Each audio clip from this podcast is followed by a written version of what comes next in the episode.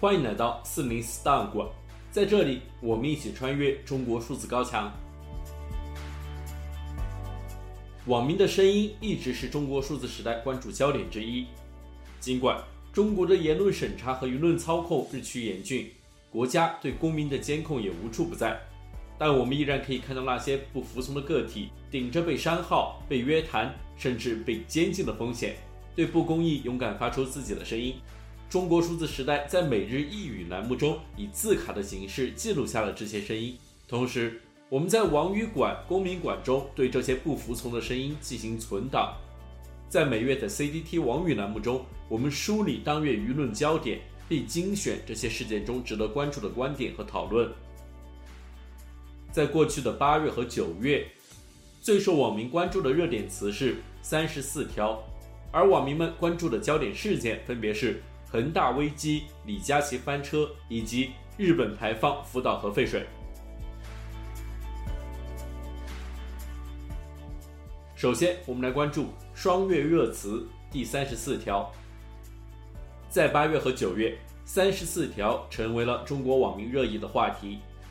三十四条是指《治安管理处罚法》修订草案第三十四条，这部被称为小刑法的法律，在实施十七年后迎来首次大修。自九月一日至九月三十日公开征询意见，其中修订草案的第三十四条第二三款规定，在公共场所或者强制他人在公共场所穿着佩戴有损中华民族精神、伤害中华民族感情的服饰标志的，可以最多被处以十五日拘留，并处五千元人民币罚款。更夸张的是。制作、传播、宣扬、散布有损中华民族精神、伤害中华民族感情的物品或者言论，也会受相应处罚。这种将一个内涵模糊的概念作为法律上的处罚标准的做法，不禁让人担忧，在司法实践中是否会导致处罚范围的任意扩张，继而伴生各种权力滥用现象。有网友评论说：“精神和感情是十分主观的东西。”你所谓的正能量，很可能是我眼里的负能量，这其中的模糊概念由谁判定呢？也有网民创作段子讽刺道：“去年佩洛西落地台湾前说不打的是破坏民族感情，佩洛西落地台湾后说打的是破坏民族感情，佩洛西落地很长一段时间后提起这件事是破坏民族感情。”除了三十四条外，也有网民注意到，该修订草案的其他条例也存在着更多的问题，其中第一百条更是直接赋予了警察当街任意搜查民众的权利。几乎所有的修订内容都指向加大公权力机关自由裁量权，而《治安管理处罚法》修订草案所聚集的反对声也是近年所罕见的。据全国人大官网显示，共有近十万人提出意见。意见条数高达十二万五千九百六十二条，这些修订意见未必能够反映在最终的修订上，但正如网民张三丰所说，或许反对不起作用，但是如果我们今后的生活主要由倒退构成，我们的抵抗和反对本身就是意义所在。而对于此次修订草案，多位法学教授和网民都公开表达了自己的意见。清华大学法学院教授劳东燕这样说。有损中华民族精神、伤害中华民族感情是内涵极为模糊的概念，不同的人会有完全相异的理解和把握。将其作为法律上的处罚标准，必然面临处罚标准过于模糊的问题，容易造成任意扩张行政处罚的范围。这样的立法规定可能会刺激民粹主义或极端民族主义情绪的肆意蔓延，进一步恶化公共领域的舆论环境。不当压制个人在日常穿衣与言论的自由空间，同时也可能加剧与一些国家的对立情绪，导致外交上的被动。中国政法大学教授赵宏这样评论，他说：“并不是说冒犯民族感情不应入罪入罚，只是立法者对其加以规定时，必须要对多种利益进行全面检视和权衡。”其中包括冒犯的严重性、受众对冒犯是否已无法避免，以及冒犯行为对个人权利和社会价值的伤害程度。如果对冒犯的严重程度过高估计，对冒犯的行为过度解释，很容易造成对个人自由的过度压制。华东政法大学宪法学教授童之伟这样说：“中华民族精神由谁确认？按什么程序确认？中华民族感情由谁体认？按什么程序体认和确定？这都是极大的、几乎无法循法治原则操作的问题。若全国人大常委会按现在的草案通过该条，执法司法上必造成循长官意志抓人定罪的实际后果，会贻害无穷。法律是调整人的行为的。科学立法要求立法者永远避免就精神和感情问题做规定。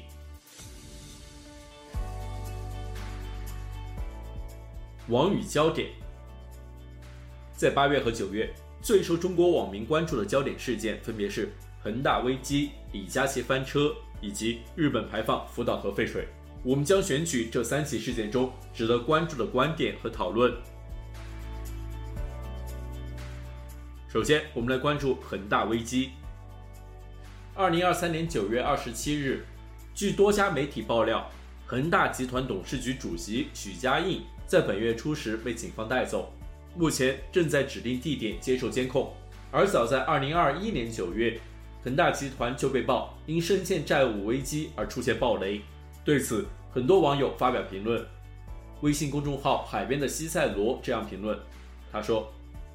许老板发家的时候，他割的是买房人的韭菜。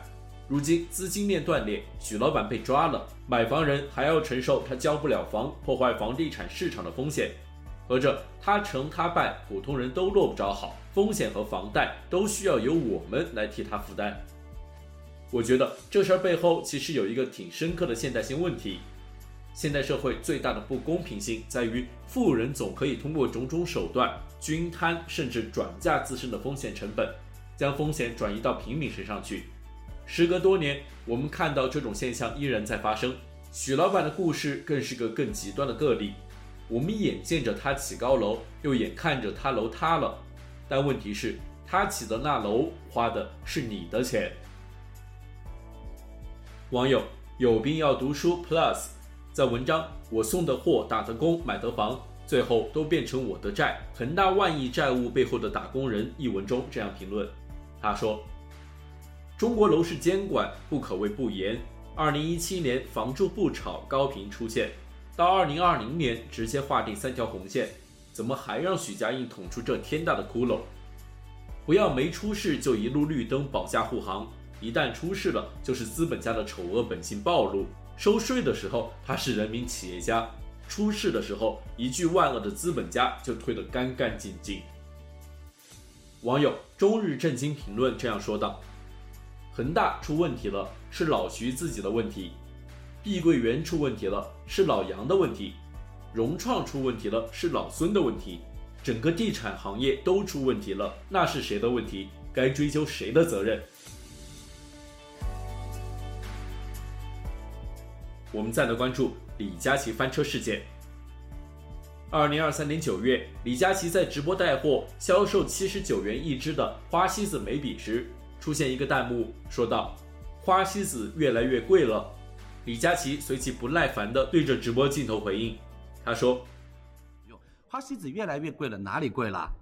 这么多年都是这个价格，好吧，不要睁着眼睛乱说，国货品牌很难的。”哦，而且花西子真的不是那种随便买原料就做的品牌哎，我跟花西子跟了多少年，他怎么起来的，我是最知道的一个人。是，他们就差点把他们家掏给我了，差点花西子姓李了，好不好？真的乱说，这么多年都是七十九块钱，哪里贵了？买一支送两个替换装，很划算，七十九。你要不要帮我换吗？有的是找找自己的原因，好吧？这么多年了，工资涨没涨？有没有认真工作？好不好？他的这一评论即刻引起网民的集体声讨，对此，诸多网民发表评论。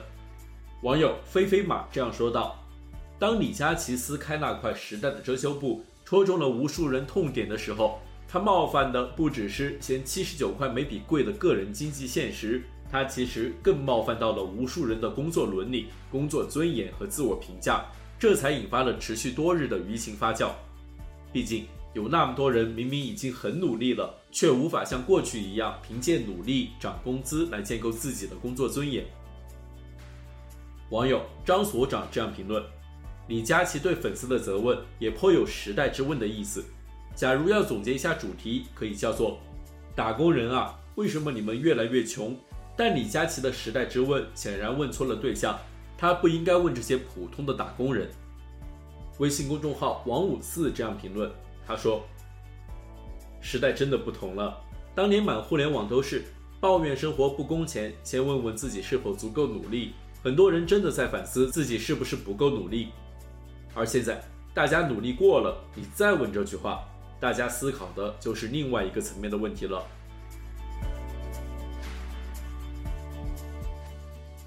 我们最后来关注日本排放福岛核废水事件。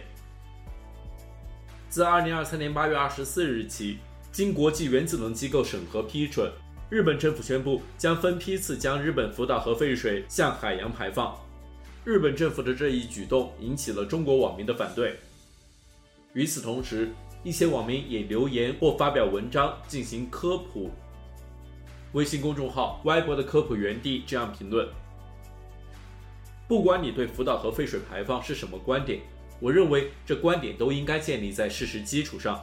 咱不能人家排放是怎么设计的，有哪些监管一点都不知道，或者说的全是错的，就在那里喊东电毁灭全人类吧。网友形变冷暖评论说：“我看到几乎所有的反对意见都忽略了排海法方案中的净化环节，他们都在反复的唠叨。”含有几十种放射性元素的污水怎么能直接排入大海呢？还有人更绝，说污水中含有剧毒的銫一三七，只要五十七天就传遍整个太平洋。哪来的几十种放射性元素？哪来的銫一三七？在进入大海前都已经净化处理掉了。看到没有？他们的观点和事实已经产生了巨大的错位，这是问题的关键。